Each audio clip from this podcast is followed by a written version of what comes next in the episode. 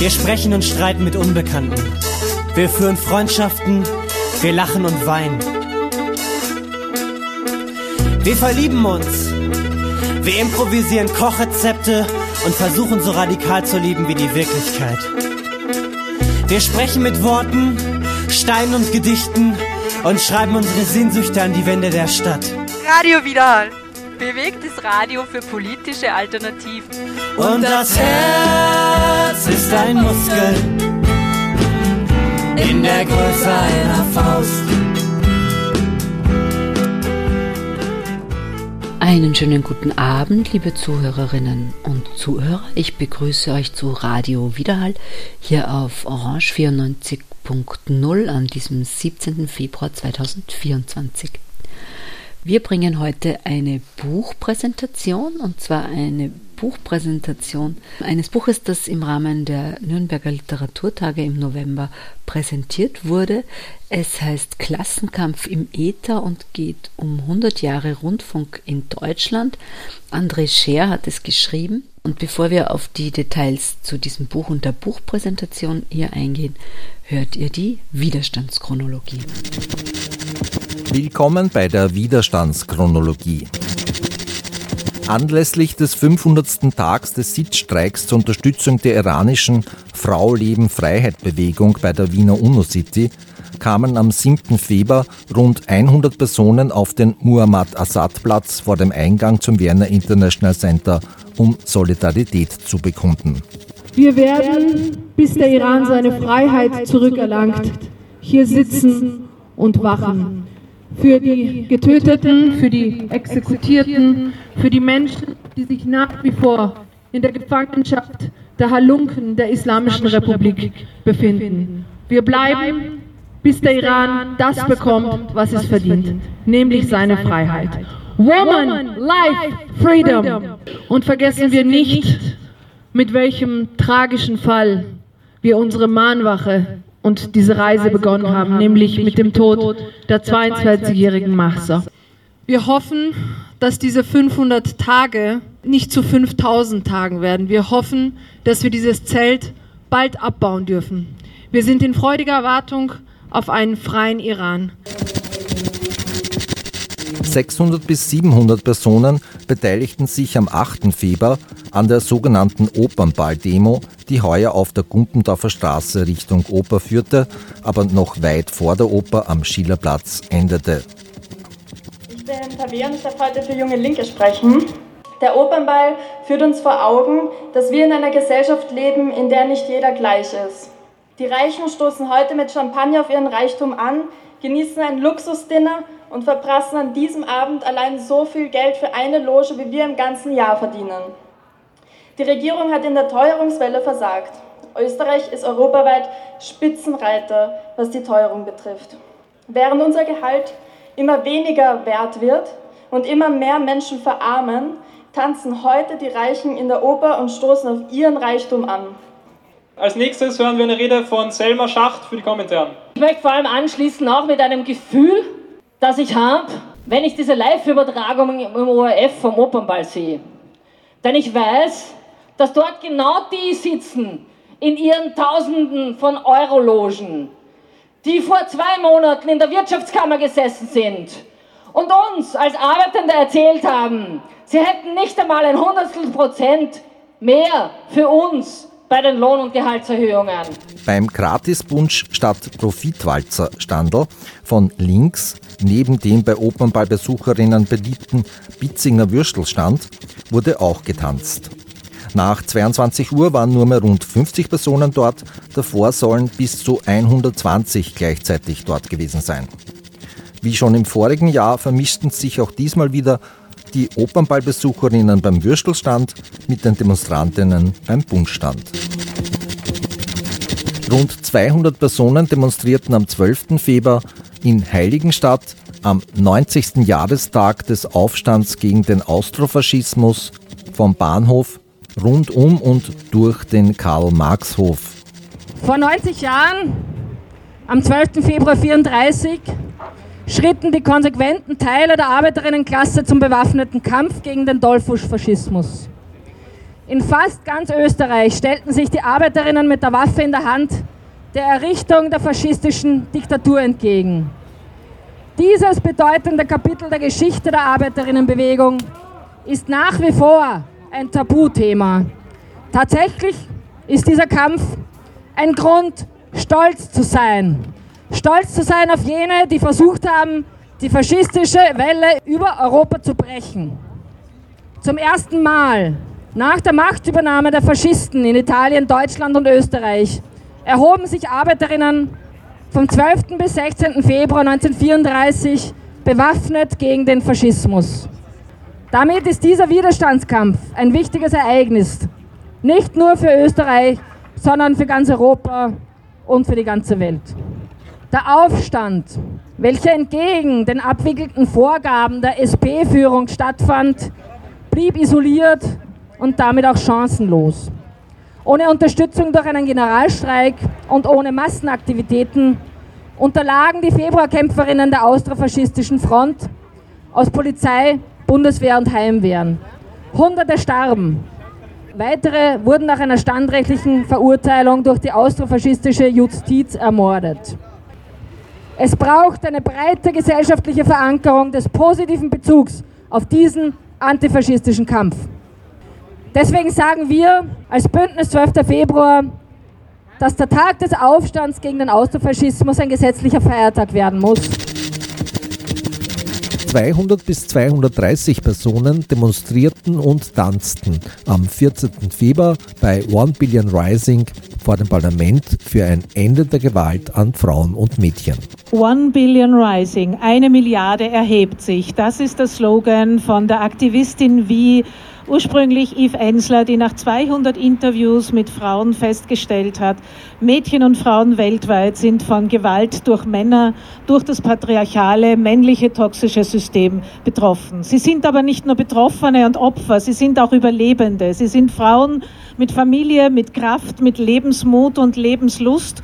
Und daher hat Yves Ensler war der Meinung, wir werden nicht jammern, wir werden nicht weinen. Wir trauern um all die, die nicht mehr um uns sind, aber wir werden weiterhin aufstehen, das Leben feiern und dafür tanzen. Unsere nächste Rednerin ist Eva Zenz von den österreichischen, den autonomen Frauenhäusern.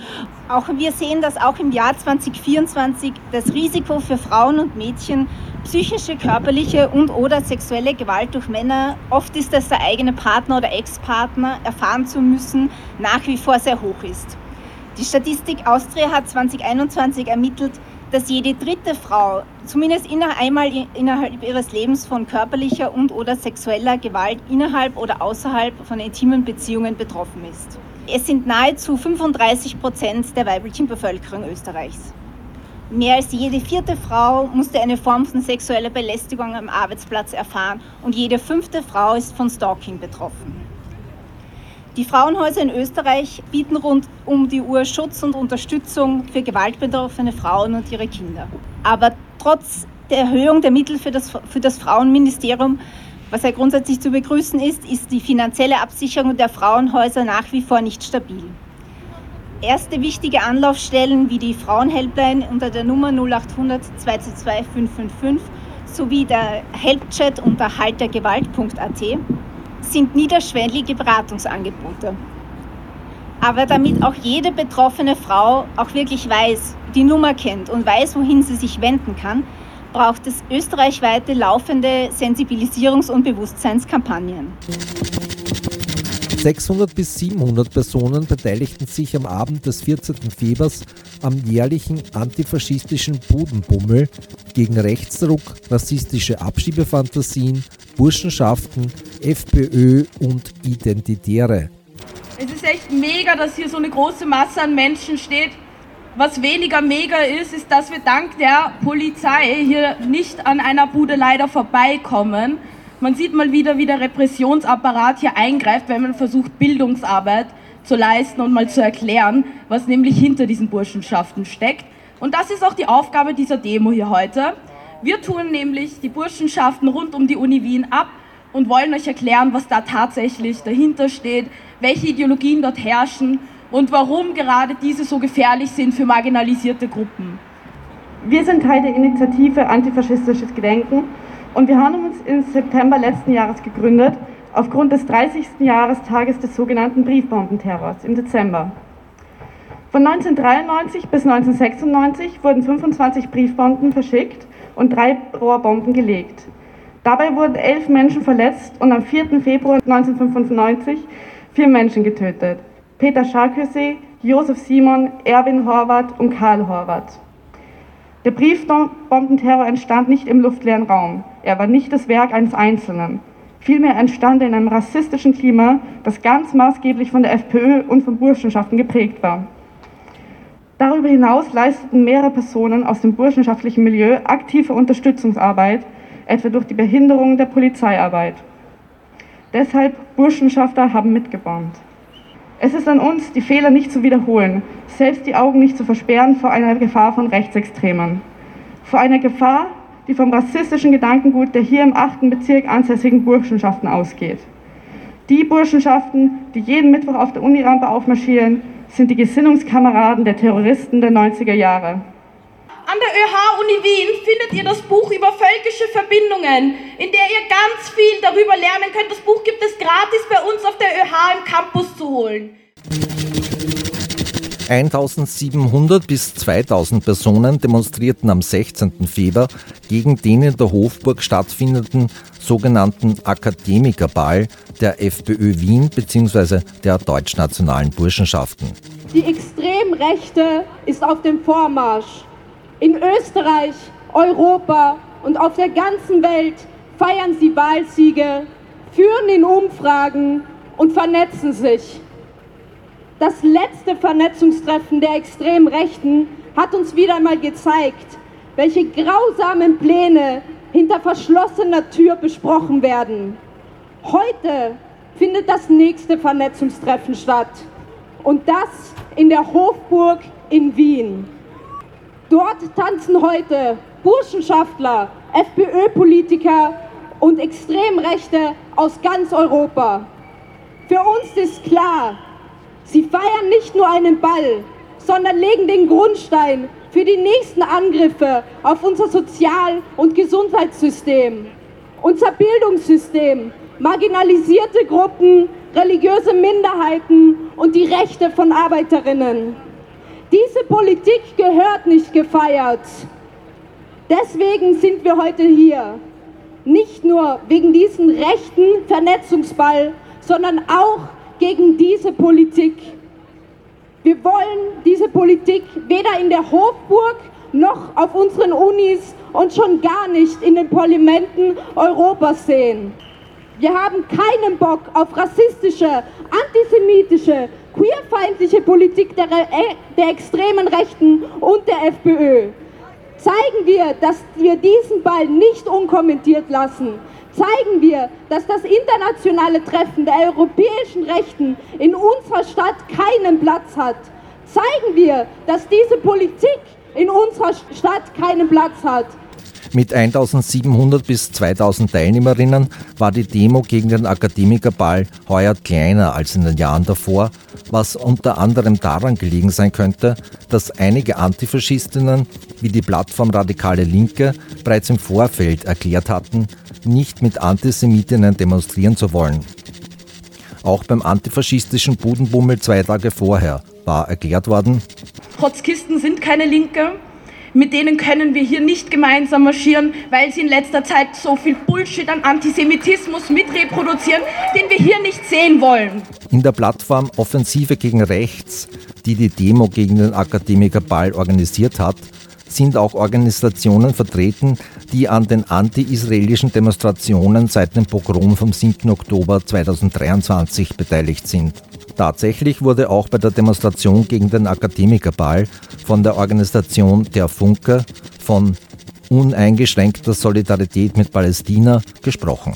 Wir revolutionären Kommunistinnen wurden von Beginn an wegen dieser Position der uneingeschränkten Solidarität mit Palästina von unseren politischen Gegnerinnen angegriffen. Der Höhepunkt dieser Hetzkampagne eignet sich jetzt gerade. Unsere Genossinnen Sonja und Alex, die Vorsitzenden und der Vizevorsitzende der Sozialistischen Jugend Vorarlberg, werden wegen der Verbreitung unseres Palästina-Statements vom bürgerlichen Staatsapparat angegriffen und vor die Staatsanwaltschaft Feldkirch geladen. Wir dürfen uns also nicht von den Bürgerlichen spalten lassen. Wir müssen konsequent gegen Unterdrückung und Rassismus überall aufstehen. Wenn wir gegen die Rechte kämpfen wollen, müssen wir gegen alle Bürgerlichen und ihre Politik kämpfen. Solidarität mit den Genossinnen Sonja und Alex.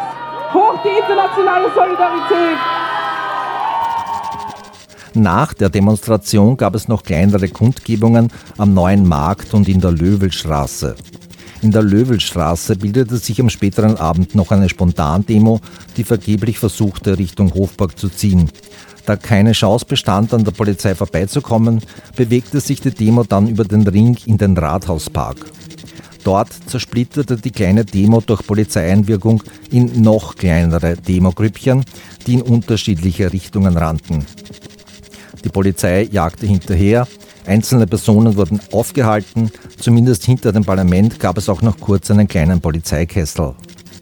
Nach derzeit vorliegenden Informationen wurden Identitätsfeststellungen durchgeführt, aber keine Anzeigen ausgesprochen und auch keine Festnahmen durchgeführt.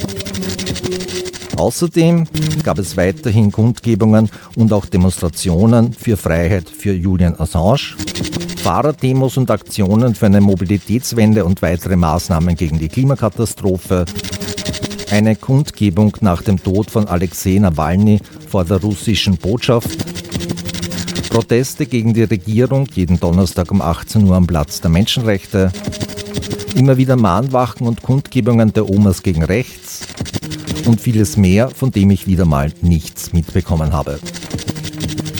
Vollständige Aufnahmen von vielen Kundgebungen, von denen eben zu hören war, sind wie immer im CBA, dem Archiv der Freien Radios, zu finden.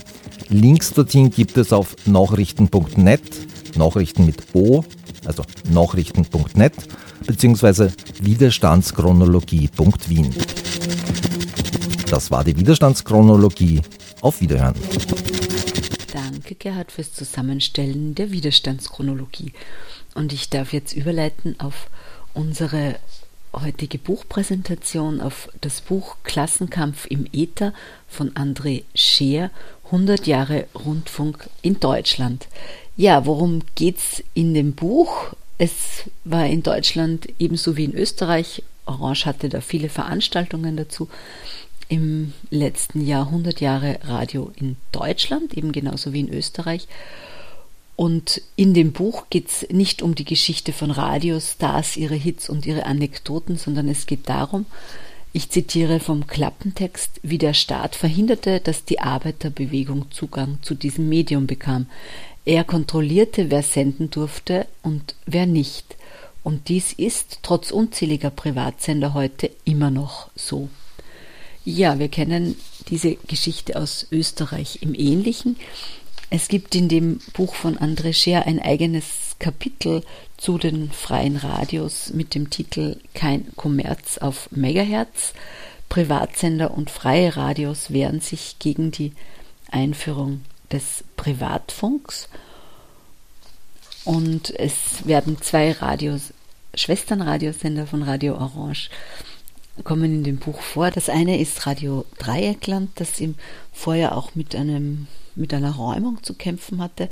Und das andere vorgestellte Radio ist Radio Hafenstraße aus Hamburg. Durch die Buchpräsentation führt Stefan Huth von der Zeitung Die junge Welt, die vorab zu diesem Buch unterschiedliche Kapitel schon abgedruckt hatten und diese Sammlung eigentlich begonnen haben. Ja, ich habe die Buchpräsentation mitgeschnitten jetzt etwas gekürzt und wünsche euch viel Spaß beim Zuhören bei Klassenkampf im Äther 100 Jahre Rundfunk in Deutschland, ein Buch von André Scheer, erschienen im Verlag 8. Mai. Wir haben äh, im Januar begonnen in der Zeitung ähm, auf dem äh, Platz der Themaseite. Das ist eine Doppelseite, die jeden Tag erscheint. Äh, die einzelnen Episoden des äh, Kapitels äh, quasi vorab zu drucken. Das ist dann in erweiterter Form. Wie erweitert können wir auch gleich nochmal drüber sprechen.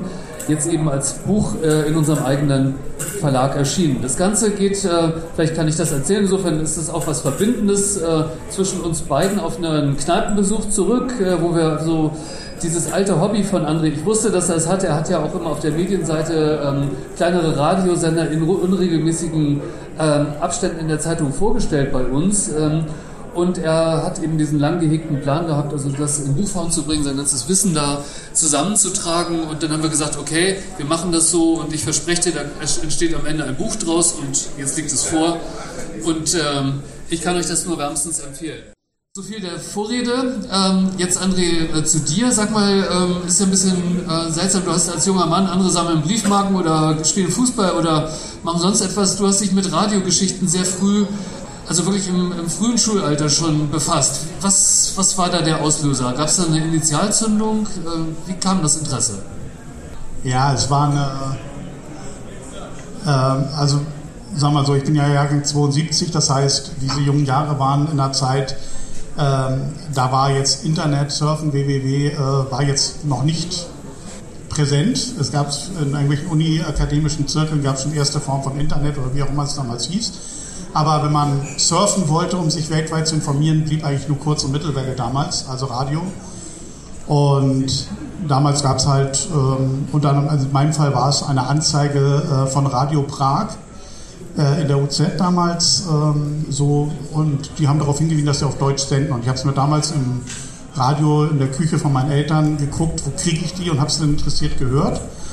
Habe es dann sogar angefangen mit zu protokollieren, mehr oder weniger, und habe dann aber, bin irgendwann mal versehentlich auf den Sender daneben gestoßen, dann war es dann Radio Luxemburg, und war dann irgendwann war es Radio Berlin International, habe dann irgendwann festgestellt, auf Kurzwelle gab es das, bin irgendwann in dieses Hobby reingeschlittert, mit Empfangsberichte schreiben an die Radiosender aus aller Welt, zu versuchen, sie zu kriegen und sonst was. Habe dann gemerkt, da gibt es sogar Hobbyfreunde und so. Und bin dann wirklich in, in dieses Hobby rein. Ähm, meine Briefträgerin damals war immer ganz fasziniert. Aus aller Welt kamen Briefe an mit exotischen Briefmarken. Das waren dann die sogenannten QSL-Karten. Also ich habe den Sendern geschrieben, wie ich sie gehört habe, in welcher Qualität. Und die haben das dann bestätigt, dass ich sie gehört habe mit Postkarten oder mit Briefen, teilweise ganz exotische Sachen dabei. Ja, das war eben so und so ein Hobby und habe mich dann auch, ja, im Prinzip auch weiterhin festgehalten, mich dann auch die Geschichte von diesem Medium interessiert immer.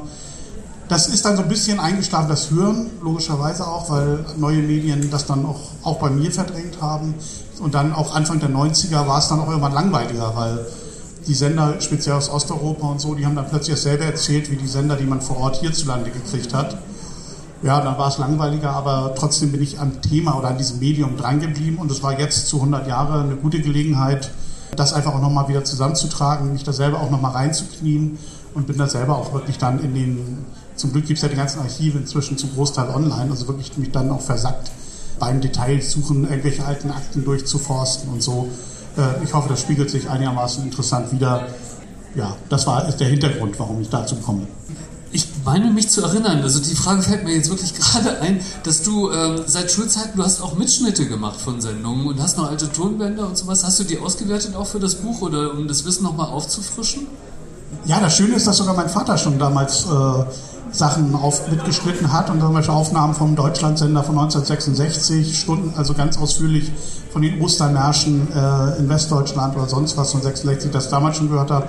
Und ich habe damals auch einfach den Kassettenrekorder mitlaufen lassen für Aufschnitte, äh, Mitschnitte, Aufschnitte, ja. Äh, Mitschnitte, habe die natürlich auch teilweise da, wo es passte, äh, mit ausgewertet. Teilweise sind es aber eben auch Aufnahmen aus aller Welt, äh, wo ja, die da in das Buch nicht reinpassten, weil es war wirklich irgendwann die große Frage, wo macht man die Grenze?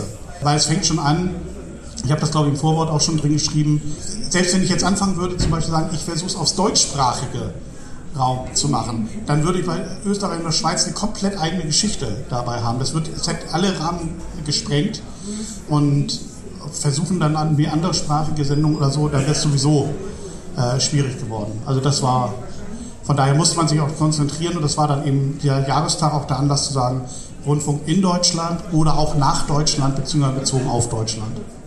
Ja, das ist es ja auch zugleich. Es ist ein äh, zeitgeschichtliches Do Dokument, eine Zeitreise, also durch verschiedene Etappen der deutschen Geschichte, auch äh, die finsteren äh, Etappen. Das Thema Klassenkampf im Äther ist ja eigentlich äh, der Radiogeschichte eingeschrieben, von allem Anfang an. Du äh, stellst da also 23 äh, ist das Ding äh, sozusagen in Deutschland dann richtig ans Netz gegangen oder an, an Sender gegangen, aber drei Jahre vorher schon in den USA. Also an technischen Dingen hat es nicht gelegen. Auch in der Novemberrevolution ähm, spielten Funksprüche, spielten auch Radiosendungen, damals natürlich noch sehr eingeschränkt, eine Rolle. Also die Staatsmacht spielte von allem Anfang an eine Rolle und wollte sozusagen da auch äh, immer den äh, Finger drauf haben. Die Kontrolle haben, also Zensur und äh, Interessen spielten eine Rolle. Politische Einflussnahme natürlich auch. Genau, das war wirklich von Anfang an. Haben, äh, also die rein technische Entwicklung kann man wirklich bei der Jahrhundertwende, die allerersten Sendungen, wenn, ich will jetzt gar nicht auf Heinrich Herz und Co. eingehen, diese ganzen technisch, das wird am Anfang so ein bisschen äh, abgehandelt, ähm, für Technikfreaks wahrscheinlich zu oberflächlich, für manche andere schon vielleicht viel zu ausführlich. Wen es überhaupt nicht interessiert, einfach weiterblättern. Aber ja, es war dann eben diese, diese Möglichkeit, die über elektromagnetische Wellen Nachrichten zu verbreiten, sind halt ab Ende, ab der letzten Jahre des 19. Jahrhunderts entwickelt worden. Anfang des 20. Jahrhunderts gab es dann die ersten Versuche. Es gab im Ersten Weltkrieg schon auch die ersten Versuche, mit Sprache und Musik ähm, auszustrahlen, in Schützengräben teilweise. Wobei das meiste damals wirklich tatsächlich noch Funkverkehr in dem Sinne war, dass da über Morse-Signale äh, Nachrichten verbreitet wurden. Äh, ein einschneidendes Erlebnis für insbesondere für die herrschende Klasse war in der Novemberrevolution, dass die äh, revolutionären Soldaten, äh, die ja damals Funkertruppen auch hatten, es gab 100.000 Funker in der Reichswehr, angefangen haben, sich die, der Funkgeräte auch und der Sender zu bemächtigen und eine zentrale Funkleitung gebildet haben aus revolutionären Arbeiter- und Soldatenräten, um den gesamten Funkverkehr unter Kontrolle ähm, der Arbeitermacht nach der Novemberrevolution zu stellen. Und es gab dann einen, nach wenigen Monaten leider schon äh, zugunsten der, der alten Herren entschiedenen Machtkampf, nämlich wer hat die Kontrolle über den Funk? Sind es die Arbeiter oder ist es die, die Reichsregierung in Gestalt der Reichspost? dass die Post bis heute ja äh, bei Funk, bei Rundfunk eine entscheidende Rolle spielt, geht noch auf Kaiser Wilhelm zurück, der das damals ähm, entsprechend festgelegt hat. Ja, diese zeitweilige Kontrolle durch die äh, Soldatenräte ging dann als Funkerspuk in die Geschichte ein, also so wie die bürgerliche Presse gemacht hat. Aber es war dann für Hans Bredow und für diese ganzen ähm, bürgerlichen ja, Ministerialbürokratie ein einschneidendes Erlebnis. Deswegen musste sichergestellt werden, dass die Arbeiter auf keinen Fall mehr äh, Zugriff auf dieses Medium haben. Deswegen dauerte es erst, weil zu der Phase, wo der Machtkampf in Deutschland noch nicht entschieden war, bis in den Herbst 23 herein. Ganz viele andere Jahrestage spielen da ja mit rein. Hamburger Aufstand ist vor ein paar Tagen auch gerade begangen worden, der 100. Jahrestag, ähm, der Sturz, äh, der Einmarsch der Reichswehr in Sachsen und Thüringen zum Beispiel auch. Das heißt, man kann sagen, 29. Oktober 1923, als der Rundfunk dann offiziell sein Programm aufgenommen hatte, war die, der Machtkampf entschieden. Und es war aber ganz bewusst dann noch zu sagen, wir fangen jetzt damit an, um das auch zu stabilisieren, das System. Und es ist von Anfang an klar gewesen, es muss mit Zensur durch die Reichsregierung laufen. Äh, es darf nicht allgemein äh, Zugang durch die äh, Bevölkerung sein. Zensur, Zensurstellen war völlig normal in der gesamten Zeit der Weimarer Republik. Ja, in der zweiten Hälfte der 20er Jahre gab es ja, ähm, du stellst das sehr detailliert dar, auch ein Ringen darum, also ähm, zwischen Sozialdemokratie und kommunistischen, äh, kommunistisch orientierten Kräften, also KPD insbesondere, also eigene äh, Rundfunkstrukturen aufzubauen und äh, die Sozialdemokratie war da sozusagen immer wieder ähm, an vorderster Stelle dabei, das zu verhindern. Kannst du da vielleicht noch so ein paar Schlagworte sagen, ein paar Stichworte? Ja, es hat ja, ähm, also ein Teil der, ähm, der bürgerlichen Kontrolle über den Rundfunk bestand darin, dass ähm, zum Betreiben von Rundfunkgeräten, also von klassischem Radio, einfach eine Genehmigung notwendig war, eine Gebühr bezahlt werden musste. Und es musste sogar eine Prüfung abgelegt werden, dass man in der Lage war, Radios zu betreiben. Also nicht zu senden, sondern nur zu hören. Wäre vielleicht inzwischen auch mal wieder nachzudenken darüber, ob man äh, in der Lage ist, die Nachrichten kritisch einzuschätzen. Könnte man auch mal wieder Prüfungen abgeben. Nein, darum ging's, damals ging es natürlich darum, zu kontrollieren, wer hat Zugriff auf die Medien, weil immer diese Angst davor war, die kriegen ja auch Nachrichten mit, die gar nicht für sie bestimmt sind. Deswegen gab es diverse bürgerliche Hörervereinigungen, die durften diese Prüfung ablegen. Und ausgeschlossen waren, äh, waren die Arbeiterradioclubs, die sich auch ab 1922, 1923 äh, gegründet hatten. Also schon bevor der Rundfunk als solches lief. Und äh, die wurden ausgeschlossen, weil ja die Begründung war, sie seien ja eine Standesorganisation, weil sie repräsentierten ja nur Arbeiter. Es war am Anfang tatsächlich eine übergreifende Bewegung. Äh, Sozialdemokraten, Kommunisten, nicht organisierte Anarchisten, alles zusammen drin. Und das ist im Zuge der Spaltung dann aufgebrochen worden an der Frage, fordern wir einen eigenen Arbeitersender oder sind wir damit zufrieden, wenn wir ein bisschen mehr Einfluss auf den Rundfunk haben? Und der sozialdemokratische Flügel ähm, ging dann davon aus, wenn wir als Sozialdemokraten in der Regierung sind, dann kontrollieren wir ja auch den Rundfunk, dann ist alles gut, dann haben wir auch Zugriff drauf. Und die Kommunisten haben sowieso erlebt, dass sie von Anfang an ausgeschlossen wurden aus dem Rundfunk, auch bei Wahlen, bei Reichspräsidentenwahlen durfte ein Hindenburg reden, durfte ein Goebbels reden, aber ein Thälmann durfte eben nicht reden. Und haben von Anfang an gesagt, das wird, äh, so funktioniert es nicht, wir brauchen komplette Arbeitersender unter eigener Kontrolle, was legal nicht durchzusetzen war. Deswegen gab es dann in der Endphase ab 1932 auch ähm, mindestens einen Schwarzsender, den roten Sender an das rote Berlin, der dann versucht hat, auf der Weise dazwischen zu funken. Ich finde interessant in dem äh, Zusammenhang, dass äh, Bertolt Brecht also sehr früh die Potenzen, also das Potenzial erkannt hat, äh, ähm, äh dieses äh, Verbreitungsweges natürlich auch von äh, politischen Gedanken, von kritischer Dichtung und so weiter und hatte eine Radiotheorie entwickelt und das ging praktisch einher in der zweiten Hälfte der 20er Jahre, als er sich selber zum Marxisten entwickelt hat. Man hat gesagt, wir müssen die aus dem Sender sozusagen einen Empfänger machen und die ähm, ja, die, die Arbeiter ähm, bemächtigen sozusagen und in, in, die Lage versetzen, dass sie diese Distributionskanäle eben auch benutzen. Das ist interessant, dass du dich damit ein bisschen beschäftigt. Das wird gestreift im Buch. Ja, diese Radiotheorie von Brecht wird ja ähm, später in, äh, ganz oft erwähnt. Äh, de facto sind das mehrere ähm, kleine Beiträge in, es gibt nicht eine ausgearbeitetes dickes Buch, wie man sich das vorstellt, wenn, aha, die Radiotheorie, sondern es sind verschiedene Aufsätze, verschiedene äh, Fragmente in einigen äh, Texten, aber zentraler Gedanke ist eben, äh, dass es wichtig ist, aufzubrechen, dieses, äh, der Radiosender sendet und der Hörer hört und muss einfach konsumieren, sondern interessant wird der Rundfunk erst dann, wenn er in beide Richtungen funktioniert. Das heißt, wenn auch alle ähm, die sonst nur hören, auch selber senden können. Also im Prinzip das Grundprinzip, was später die freien Radios versucht haben äh, umzusetzen oder bis heute versuchen. Die Brecht selber hat, ein, hat selbst ähm, festgestellt, das wird im Lauf im herrschenden System nicht funktionieren. Äh, aber es greift eigentlich schon, dieser Gedanke greift schon auf das neue System, was wir anstreben. Er nannte es da in dem Augenblick noch nicht ausdrücklich Sozialismus, aber das war gemeint, schon vor, vorweg. Und eine schöne Formulierung von Brecht, die er in einem Beitrag hat, den er später 1932, glaube ich, auch nochmal aufgegriffen hat, ist dann sinngemäß, das Interessante äh, am Rundfunk ist eigentlich, dass alle Welt hören konnte, was die herrschende Klasse zu sagen hatte und dabei gehört hat, dass sie eigentlich gar nichts zu sagen hatte.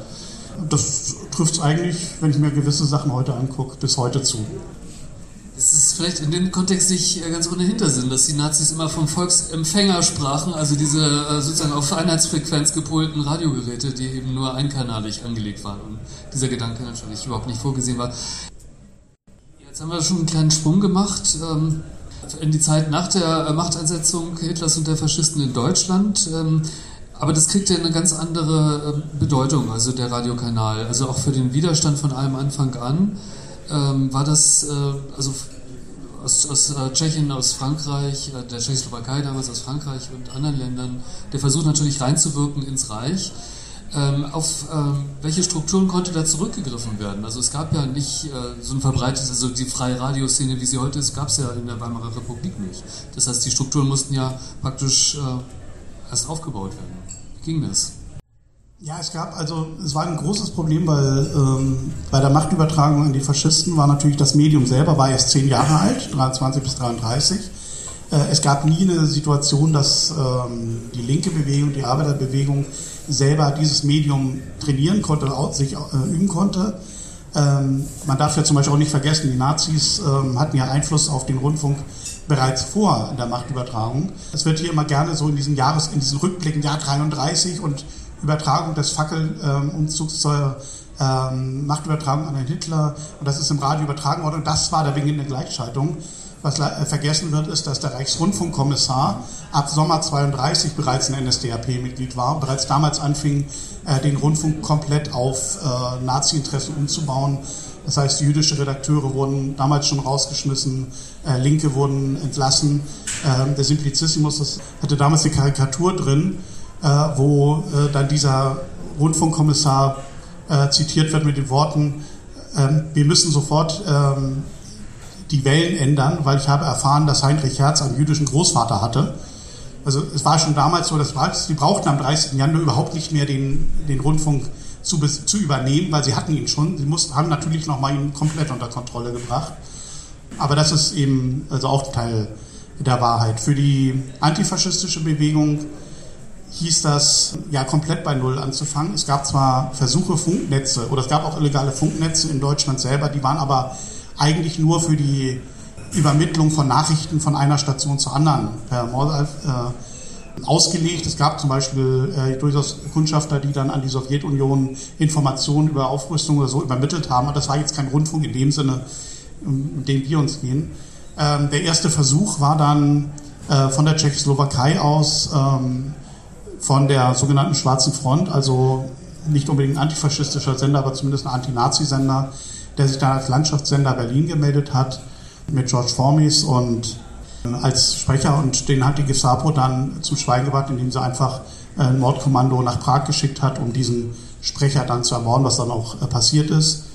Das war übrigens äh, der gleiche äh, Verbrecher, der gleiche SS-Mann, der dann später die Provokation am äh, Sender Gleiwitz 39 organisiert hat, also den Vorwand, der dann zum Zweiten Weltkrieg oder als Vorwand für den Zweiten Weltkrieg, äh, den Einmarsch in Polen genommen wurde. Also da merkt man auch, wie, welche Bedeutung der Rundfunk auch damals in dieser Situation hatte. Es bestand damals eigentlich nur die Möglichkeit, aus, äh, aus dem Ausland heraus zu senden. Es gab natürlich das deutsche Programm von Radio Moskau seit 1929 äh, als antifaschistisches Programm. Die BBC zum Beispiel hat erst 1938 im Zuge der ähm, Krise um die Tschechoslowakei und das Münchner Abkommen begonnen, in deutscher Sprache zu senden. Aus Frankreich gab es deutschsprachige Sendungen, die aber relativ einflusslos blieben. Entscheidend war in den meisten Fällen, dass es tatsächlich Sendungen ausländischer Regierungen waren, wo dann äh, deutsche Migranten, deutsche Antifaschisten kaum Einfluss drauf hatten. Und es gab sehr wenig, am Anfang bis Kriegsbeginn sehr, sehr wenige Programme, die wirklich von deutschen Antifaschisten auch unter eigener Regie betrieben worden. Und die ganz große Ausnahme war natürlich dann der Deutsche Freizeit 29,8, von dem wir eben schon gesprochen haben. Also zweifellos eine lebensgefährliche äh, Geschichte gewesen damals, so ein Akt des Widerstandes auch. Wie stellt man sich das technisch vor? Also du hast ja eingangs geschildert, äh, wie das bei dir war als Schüler, wo du ein bisschen gedreht hast an dem Knopf. Also diese Volksempfänger waren, glaube ich, gepolt auf eine Frequenz. Äh, ähm, weiß nicht genau. Aber wie haben die das popularisiert? Also du schilderst ein ähm, Kapitel oder eine Anekdote, eine Episode vielmehr, Anfang der 30er Jahre, wo eine Widerstandsgruppe also so Flugblätter, so kleine Zettel äh, bei, einer, ähm, bei einem offiziellen Anlass, also eine Bombe hat hochsprengen lassen und dann kam das wie Konfetti runter und das war dann praktisch Werbung für diesen illegalen Sender. Aber wie äh, hat sich diese Kunde verbreitet? War das Mundpropaganda oder wurden Flugblätter abgeworfen? Die richteten sich an die Zivilbevölkerung in den Städten, in den deutschen Städten, aber auch an die, sagtest es ja gerade, an die Soldaten an der Front. Ja, also das Ereignis, was du gerade ansprichst, das war die Funkausstellung 1934. Ähm, da gab es eine illegale Gruppe roter Studenten, die haben dann eine Flugblattbombe gemacht und sind, haben die dann während der Funkausstellung losgezündet, dass dann Flugblätter in die Messehallen waren und da war dann, ähm, das war die Aufforderung, Moskau zu hören. Also äh, Rotfunk, scheit, rote Studenten schalten um auf Moskau. Moskau war ja bekannt, deswegen ähm, haben viele dahin erstmal umgeschaltet. Dieser Volksempfänger war, sollte eigentlich nur den Deutschlandsender empfangen konnten und den jeweiligen Lokalsender. Das heißt, er war nicht auf eine Frequenz gepolt, aber war nur Mittelwelle und war relativ schwach. Er ging davon aus, dass man nur die örtlichen Sender hatten, aber man wollte eben auf der einen Seite den zentralen Deutschlandsender aus Königs Wusterhausen und auf der anderen Seite den jeweiligen Sender Hamburg, Sender München, was auch immer, empfangbar machen. Damit war aber natürlich die Lücke offen. Wenn man Mittelwelle hatte, da die Sender, die über Mittelwelle strahlen konnten, das waren dann am Ende, also vor allem während des Krieges äh, London vor allen Dingen. Im Osten Deutschland war es auch, konnte man teilweise die Sender aus der Sowjetunion auch über die Mittel- oder die Langwelle ähm, empfangen. Die wenigsten hatten Kurzwellenteile, das waren Radios, teurere Radios, die aufgebaut, äh, die gebaut worden waren. Da gibt es auch noch die interessante Episode, dass in diesen Skalen, das war, kennt ihr vielleicht auch noch, wenn ihr ältere Radios habt, dass dann so die Sender schon da stehen, äh, Bero Münster, was auch immer man da kriegte. Und da stand am Anfang durchaus immer Moskau drauf. Und die Nazis hatten dann am 33, als es noch offiziell nicht verboten war, Moskau zu hören, haben dann darauf gedrängt, nimmt Moskau da raus aus der Skala. haben sich die Hersteller der Rundfunkgeräte zunächst geweigert, weil waren ja auch Exportgeräte und wenn da Moskau nicht draufsteht, sieht ja so aus, als wenn die das nicht empfangen könnten. Haben dann auf Druck der Nazis das rausgenommen. Ergebnis war allerdings zunächst, dass auf der Skala jetzt eine Lücke stand. So, damit war genauso klar, wo ist das, bis dann später die Skalen halt komplett äh, entfernt wurden. Und äh, das waren aber die teureren Geräte, die wirklich damit geworben hatten, auch ausländische äh, Sender zu empfangen. Der Volksempfänger war eben tatsächlich nur auf Mittelwelle und Langwelle gepolt, sodass du nur diesen örtlichen Sender äh, kriegen konntest.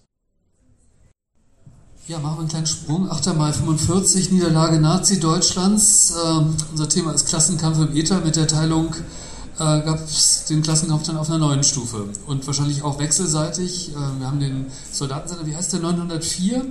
Äh, der, äh, nicht Soldatensender, Freiheitssender, der ähm, aus der DDR äh, in die Bundesrepublik gestrahlt hat, vor allen Dingen aber ähm, Soldaten, also Bundeswehrangehörige als äh, Zielgruppe angepeilt hat ähm, und wechselseitig wahrscheinlich auch.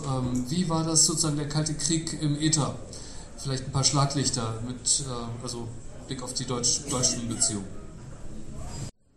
Ja, also vielleicht eine kleine Korrektur. Es gab zwei Sender. Ähm, es gab einmal den deutschen Freiheitssender 904, der begann im August 1956 am Tag des KPD-Verbots, hat er den Betrieb aufgenommen ähm, auf Mittelwelle 904. Der Sender selber stand in Burg bei Magdeburg in der DDR, tat aber so, als sei er ein Untergrundsender in der Bundesrepublik, Standort links von Bonn. War dann die Ansage von ihm selber.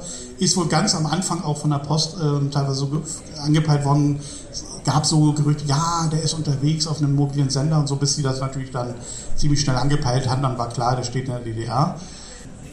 Konnte, hat dann bis 1971 durchgehend äh, gesendet, mehrfach am Tag, als Stimme der illegalen KPD. Das war also wirklich die Antwort darauf, dass mit dem KPD-Verbot die äh, kommunistischen Zeitungen, Flugblätter, legale Betätigungsmöglichkeiten unterbunden waren. Er war besonders populär bei der Bundeswehr, hat äh, populäre Musik äh, ausgestrahlt, ähm, was man sonst vielleicht von Radio Luxemburg damals gehört hat. Die ähm, öffentlich-rechtlichen Sender in Westdeutschland waren ja damals sehr bieder. Ähm, da gab es ein bisschen Tanzmusik, aber so richtig Rockmusik, äh, Beatles, was auch immer, könnte man damals kaum hören. Die haben sich also wirklich die Musik zusammengesendet und haben wirklich alles gesendet, was äh, gerade in der Jugend populär war. Ähm, was teilweise ja in der DDR selber dann für Irritation gesorgt hat, weil man konnte ja schlecht ähm, sich dagegen aussprechen, dass man einen kommunistischen Sender hört. Und es war also auch in der DDR sehr populär, äh, der Freiheitssender 904. Wir haben versucht, das dann mit den Strahlern so, dass man ihn nur im Westen hört, aber es funktioniert technisch einfach nicht. Also man hat ihn auf beiden Seiten gehört, die haben gute Musik gebracht. Und ähm, einige Jahre später 1962, glaube ich, war, ähm, ist dann die, der deutsche Soldatensender dazugenommen worden, auch als Reaktion darauf, dass der Freiheitssender in der Bundeswehr sehr populär war. Der hat sich dann speziell an die Soldaten gerichtet, war allerdings nicht kein Sender der KPD, sondern ein Sender, ähm, den die Nationale Volksarmee der DDR tatsächlich selber betrieben hat, der seinen Standort nicht offengelegt hat, der hat so ein bisschen offen gelassen, aber die Adresse war ein Ostberliner äh, Postamt, deswegen war der Freiheitssender 94 hat eine Adresse in Wien bekannt gegeben am Ende. Ähm, aber ähm, der Soldatensender hat dann eine Adresse in, in der DDR äh, genannt und hat ihm auch, also auf einer Frequenz äh, auf 935 Kilohertz, also knapp neben dem Freiheitssender und war auch über die gleiche Anlage. Ähm, sie mussten nur immer diesen, die Frequenz dann austauschen. Das heißt, viele haben überhaupt nicht im Nachhinein äh, unterschieden, welchen Sender haben sie da jetzt eigentlich gehört. Wenn man so ein altes Radio hatte, wo ja nicht digital die Anzeige war, ob da nur 904 oder 935, das war genau nebeneinander. Ähm, das heißt, im Nachhinein merkt man so, wenn Leute erzählen, sie haben den und den Sender gehört, dass es wahrscheinlich doch eher der andere war. Ähm, aber das spielt ja auch keine Rolle, weil es war von den Inhalten her ähm, sehr ähnlich, das Konzept war ähnlich, gute Musik. Die Gegenrichtung, also was hat, äh, was hat Bonn unternommen, um da äh, die DDR zu äh, untergraben, Wühlarbeit äh, über Nähte? also es gab natürlich vor allen Dingen, gab es den RIAS, den Rundfunk im amerikanischen Sektor, der bereits ab 46, also als ähm, ja, Sender der Frontstadt äh, aufgetaucht ist. Also es gab Sendungen für die Zone, äh, die von allen ARD-Rundfunkstationen ausgestrahlt wurden. Also jedes einzelne, jeder einzelne westdeutsche Rundfunksender, äh, Rundfunkstation hatte ihr eigenes Ostprogramm drin, also selbst der Südwestfunk. äh, hatte Sendungen für die Zone, wo dann wir vergessen euch nicht und bla bla blub. Hatte, es gab auch eine ganze Sendereihe, die über Kurzwelle reinkam, ganz zentral. Und äh, Anfang der 60er hatte Strauß halt angeordnet, damals als Verteidigungsminister, einen äh, Sender für die Soldaten der Nationalen Volksarmee zu starten. Das war dann der Auslöser, warum der deutsche Soldatensender gestartet wurde von Ost nach West. Der von West nach Ost ist über Testsendungen nie hinausgekommen.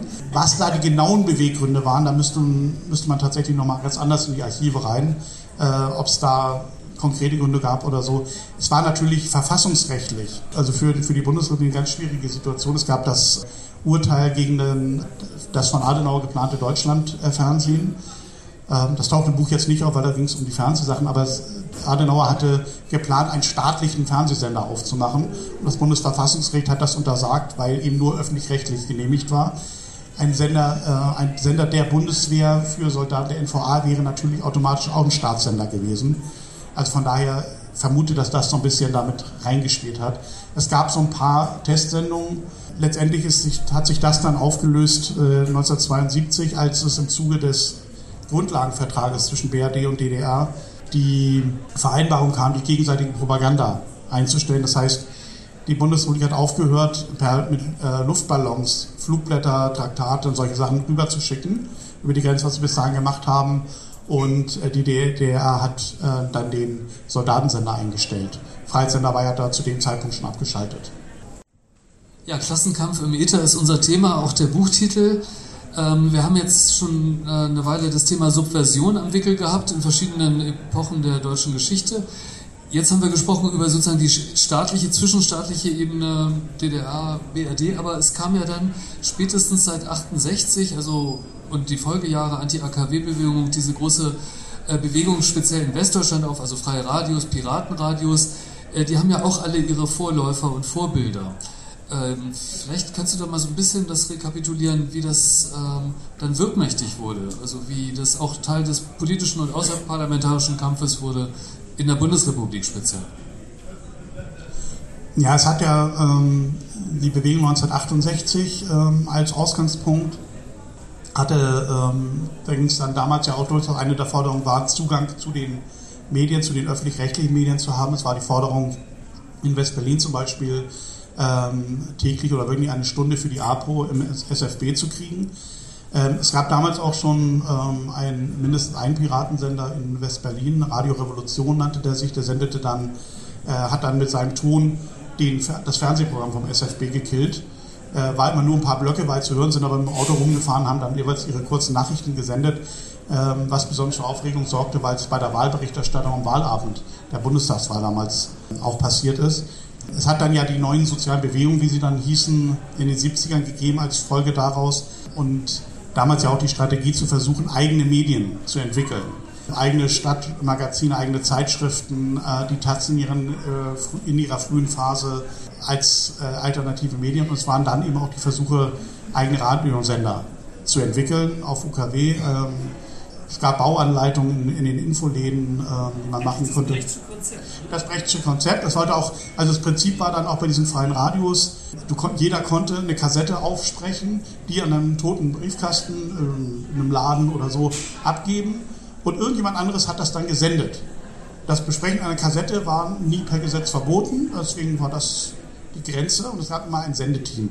Das war so die, das Grundprinzip. Ähm, es gab sehr unterschiedliche Formen. Äh, es gab ganz oft Aktionsradios, die bei Demos, bei Auseinandersetzungen äh, gesendet haben. Es gab Versuche in äh, vor allem Großstädten, aber auch so regelmäßig. Dann wurden über Flugblätter angekündigt, dass man jetzt eine Viertelstunde lang sendet was natürlich so ein bisschen äh, die Krux aufzeigt. Wenn ich in der Lage bin, also wenn ich ein Flugblatt brauche, um darüber zu informieren, dass ich sende, kann ich diese Information auch gleich über das Flugblatt verbreiten.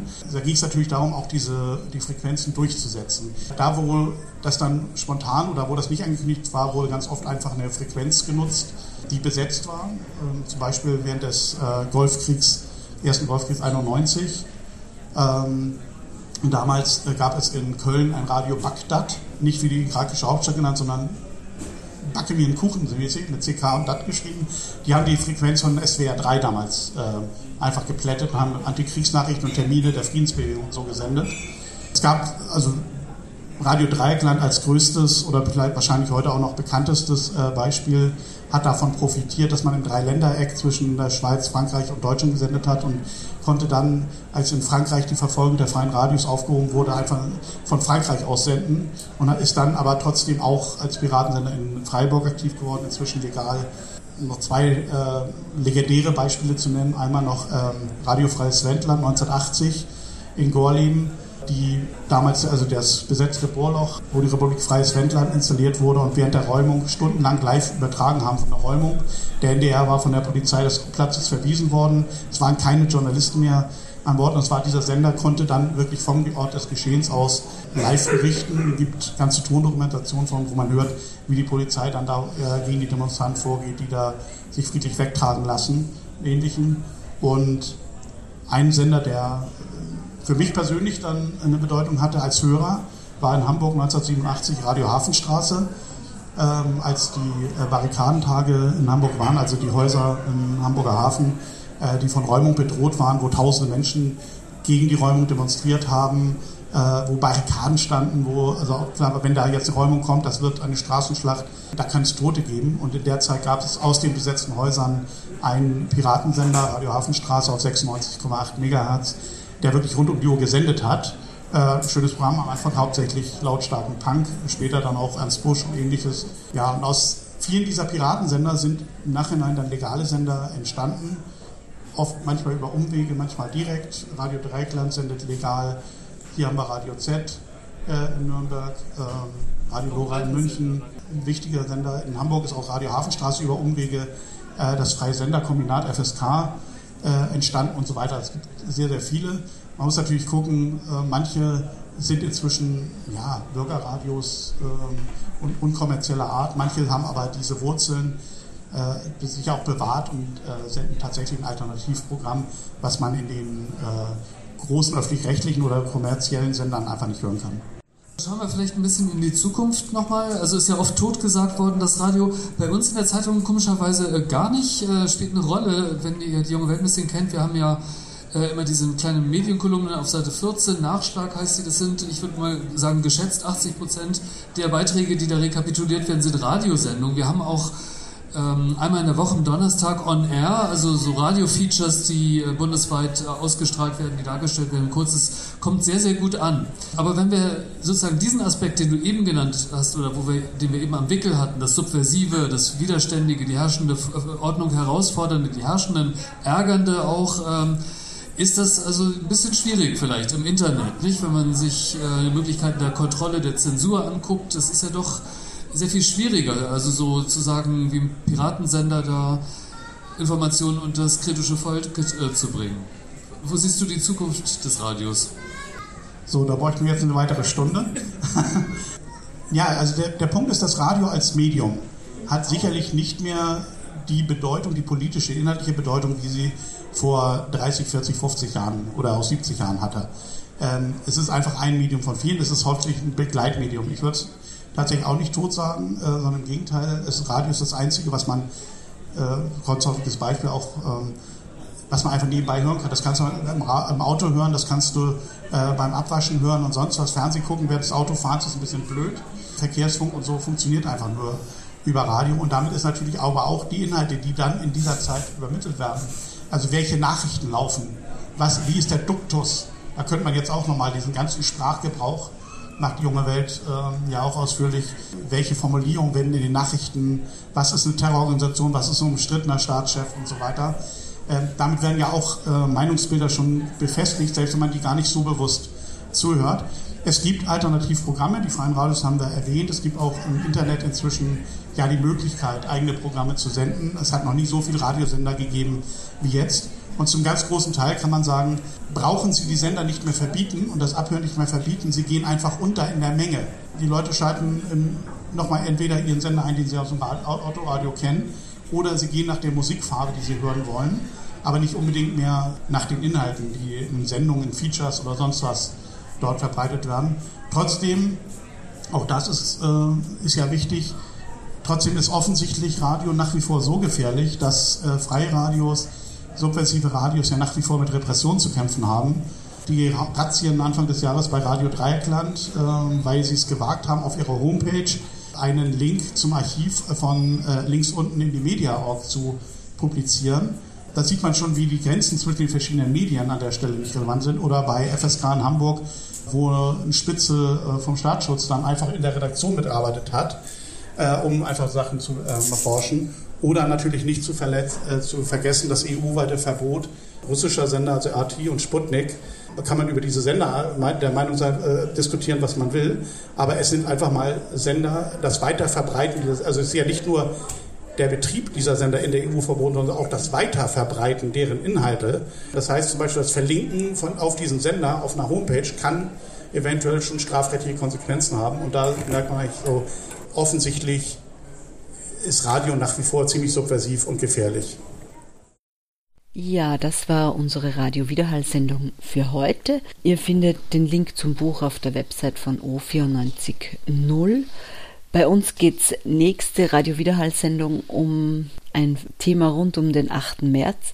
Und zwar haben wir Silvia Köchel eingeladen. Es geht wieder um ein Buch. Sie hat ein Buch geschrieben mit dem Titel Delikt Abtreibung, Frauenarmut, ungewollte Schwangerschaften und illegale Abbrüche. Das Buch ist im Jänner im Mandelbaum Verlag erschienen. Ja, und Silvia Köchel wird bei uns zu Gast sein. Und jetzt habe ich noch einen Termintipp für alle, die sich für Mexiko interessieren und was in Mexiko los ist. Es gibt ja in Mexiko gerade die Zugstrecke, den Tren Maya, der von der mexikanischen Regierung gebaut wird. Diese Zugstrecke führt durch den südmexikanischen Dschungel und direkt durch die autonomen Regionen der Indigenas. Dazu gibt es einen Vortrag mit Film und Diskussion am Samstag, den 2. März, also in zwei Wochen, im Ammerlinghaus unter dem Titel Kein Stahl aus Österreich für den Tren Maya, weil unter anderem die Föß darin verwickelt ist. Zu dieser Veranstaltung am Samstag, den 2. März im Ammerlinghaus ab 16 Uhr lädt die proletarische Revolution. Ich wünsche euch für heute einen schönen Abend. Vielen Dank fürs Zuhören und es geht weiter mit dem Musikbeisel.